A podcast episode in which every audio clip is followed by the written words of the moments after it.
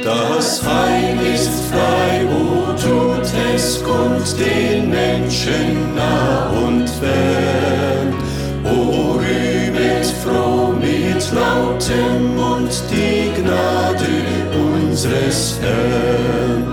O Freud, o Freud vom Himmel. Mit der Radiosendung Botschaft des Heils kommen wir erneut zu Ihnen wo immer sie auch sein mögen, um sie durch Wort und Lied zu erfreuen und ein Segen zu sein. Zunächst folgen zwei Lieder, darauf hören Sie die Botschaft aus Gottes Wort. Wir wünschen Ihnen nun einen gesegneten Empfang.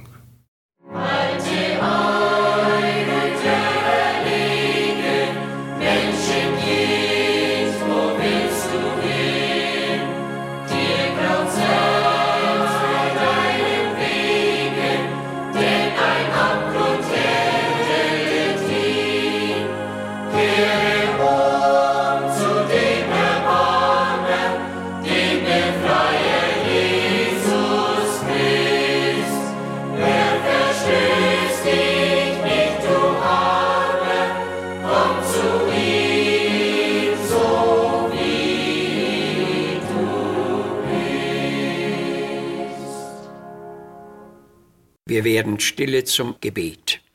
Unser getreuer Gott, immer wieder wird uns in deinem Wort deine Geduld, dein Suchen nach uns und dein Wohlwollen vorgestellt. Du siehst die Menschen aller Altersstufen auf den verschiedensten Wegen und Irrwegen und suchst sie auf allerlei Weise zu dir zu ziehen. Sehr viele leben im Zustand der Selbstgefährdung, ohne es zu merken. Aber wer lässt sich zurückrufen? Wer lässt sich in dein Licht hineinziehen und zur heilsamen Selbsterkenntnis bringen? Herr, schenk bitte noch manchem Erdenpilger Zeit und Gnade zur Einsicht und zur Umkehr. Amen. Komm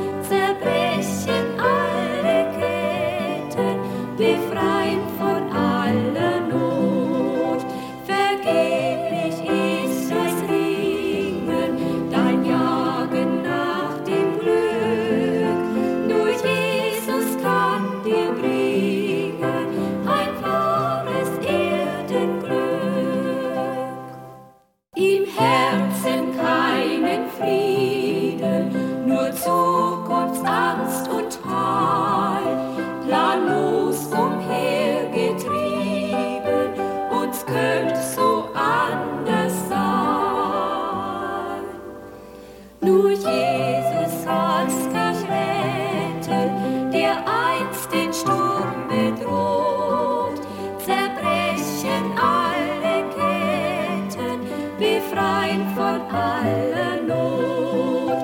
Vergeblich ist das Ringen, dein Jagen nach dem Glück. Nur Jesus kann dir bringen ein wahres Erdenglück. Der Prophet Jeremia schreibt im zweiten Kapitel folgendes.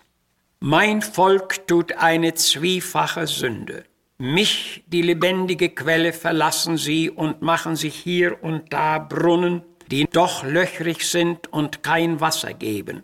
Dann werden Nöte aufgeführt und der Prophet sagt weiter, solches machst du dir selbst, weil du den Herrn deinen Gott verlässest, so oft er dich den rechten Weg leiten will.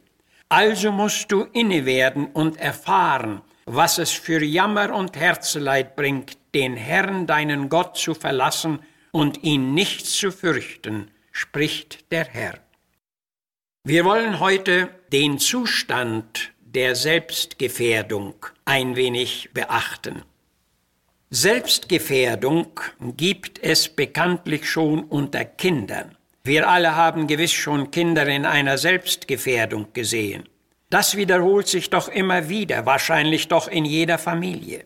Kinder erkennen bis zu einem gewissen Alter die Gefahren und Nöte nicht, von denen sie bedroht sind. Erst kürzlich sah ich in unserer Straße einen jungen Vater ganz aufgeregt seinen beiden Kleinkindern nachzulaufen, die auf eine belebte Verkehrsstraße zuliefen.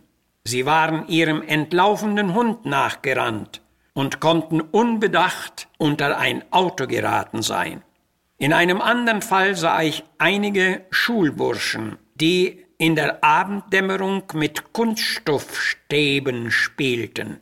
Diese Stäbe waren mit einer brennbaren Säure getränkt. Sie zündeten sie an und warfen sie frei in die Luft.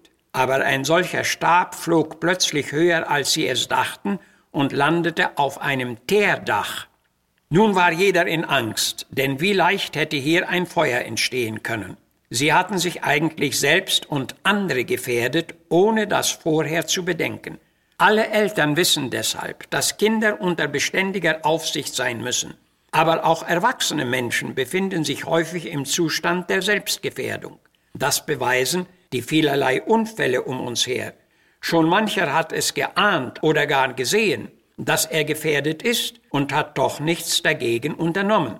Wer zum Beispiel im Straßenverkehr, im Zugverkehr oder auch auf dem Arbeitsplatz die vorgegebenen Sicherheitsregeln nicht befolgt, der bringt sich definitiv in den Zustand der Selbstgefährdung. Von Menschen im Zustand der Selbstgefährdung spricht auch unser heutiges Bibelwort. Unser Herr spricht hier durch seinen Diener ein tiefes Bedauern über Menschen aus seinem Volk aus. Im Vergleich zu heute wären es Menschen, die sich zum Christentum zählen, ohne tatsächlich Christen zu sein. Sie begnügen sich mit einem christlichen Bekenntnis, ohne es zu überprüfen oder ernst zu nehmen. Sie haben einen Glauben, aber sie weisen keine Werke auf. Sie hoffen auf die ewige Seligkeit und haben doch keine Gewissheit und keinen Frieden mit Gott. So sieht der Zustand der Selbstgefährdung im christlichen Sinne aus. Das Volk, von dem unser Text handelt, stand in einem tiefen inneren Zerfall. Mich, die lebendige Quelle, verlassen sie und schaffen sich Brunnen, die kein Wasser geben. So lautete die göttliche Beurteilung. Schon im rein natürlichen Sinne konnte doch niemand unter ihnen ohne Wasser leben. Das wussten sie doch alle. Und sie wussten gewiss auch, dass man das Leben mit Gott nicht ohne das Wasser aus der oberen ewigen Quelle erhalten und behalten kann. Aber diese Quelle verließen sie, und das geschah sehr bewusst. Und nun ging der Herr ihnen nach und suchte sie mit Bedrängnis und Not durch fremde Völker zu demütigen. Und Jeremia stellte ihnen sofort klar, dass das ein eigenes Verschulden und bewusste Strafe von Gott sei. Solches machst du dir selbst, weil du den Herrn deinen Gott verlässest. So lautete die erweckliche Botschaft. Du willst Gottes Volk sein, aber du stehst im Abfall. Du hast Irrwege eingeschlagen und bringst dich in Unglück. Du gefährdest dich selbst und merkst nicht, woher dein Jammer und dein Herzeleid kommt. Zu einer Selbstgefährdung kann es sehr bewusst oder auch unbewusst kommen. Alles, was wir aus uns selbst vornehmen und entscheiden, geschieht doch immer bewusst. Eine Gefährdung durch andere mag uns verborgen und vorübergehend unbewusst sein. Einige nachstehende Beispiele werden uns das deutlicher machen. Wenn Jesus nach Lukas Kapitel 15 von einem Sohn spricht, der selbst entschlossen sein Erbgut forderte und das Vaterhaus verließ, so war das gleichzeitig auch eine bewusste Selbstgefährdung, denn er musste fortan mit allen Lebensbegegnungen selbst fertig werden. Jesus wollte doch offenbar mit diesem Gleichnis klarstellen, dass jeder Mensch der sich bewusst von Gott lossagt, sich auch bewusst gefährdet, das heißt, er gefährdet seine Seele. Selbstgefährdung in diesem Sinne ist eine sehr ernste Angelegenheit. In Markus 10 lesen wir von einem wohlhabenden Jüngling, der mit der Frage um seine Seligkeit zu Jesus gekommen war. Jesus liebte ihn und wollte ihn gerne in seine Nachfolge aufnehmen, aber er war nicht bereit zu diesem Schritt. Das war eigene Entscheidung und zugleich auch bewusste Selbstgefährdung. Wenn aber Paulus nach Römer 16 von Menschen schreibt, die andere durch süße und ausgewählte Worte zu verführen suchten, so wussten diese unschuldigen Herzen gewiss vorerst nicht, was mit ihnen vorging, und folglich war das eine unbewusste Gefährdung. In Galatien suchten eingedrungene falsche Brüder auf diese Weise ganze Gemeinden zu gefährden und aus dem neutestamentlichen Glaubensweg herauszuführen. Welch ein Wagnis! Paulus hatte große Mühe angewandt, diese Menschen von ihrer höchst ernsten Glaubensgefährdung zu überzeugen. Im Geist habt ihr angefangen und wollt nun im Fleisch vollenden, so fragte er. Er war hier sehr energisch vorgegangen, um diese Seelen aus ihrer großen Gefährdung heraus und zu der Freiheit in Christus zurückzuführen. Im Zustand solcher Selbstgefährdung leben heute viele Menschen. Richtig gesehen sind wir alle gefährdet. Es gibt Bewegungen, die sich das Ziel gesetzt haben, alle Kirchen und Glaubensgemeinschaften zu einer Körperschaft zu verbinden. Rainer Wagner drückt das mit seinem Buchtitel Alle in einem Boot deutlich aus. Wer sich bewusst in diese Pläne und Ziele mit einschaltet, der hat sich selbst gefährdet. Dem Volk, das sich ausgehauene Brunnen suchte, die löchrig sind und kein Wasser geben, ließ der Herr sagen, Israel, du bringst dich in Unglück, denn dein Heil steht allein bei mir. Und was sagt unser Herr uns? Er sagt, bleibet in meiner Rede und bleibet in mir. Das sagt zugleich auch, bleibet im Geist und bleibt in der Wahrheit, bleibt in der Stadt Gottes, bleibt in der Gemeinde des lebendigen Gottes. Denn Sicherheit und Geborgenheit gibt es nur auf dem heiligen Boden, allein da, wo auch Jesus Christus steht. Amen.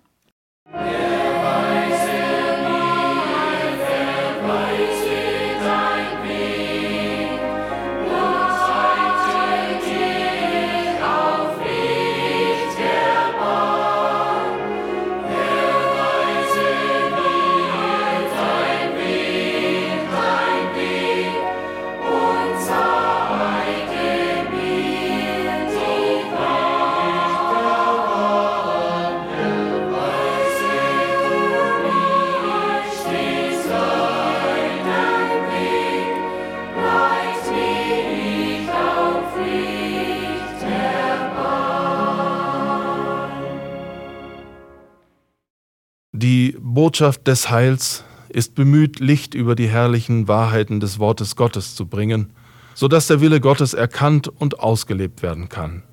Möchte auch das gehörte Wort seinen Zweck erfüllt haben. Ihre Zuschriften nehmen wir gerne entgegen. Richten Sie diese bitte an Missionswerk der Gemeinde Gottes e.V., Zimmerstraße 3, 32051 Herford.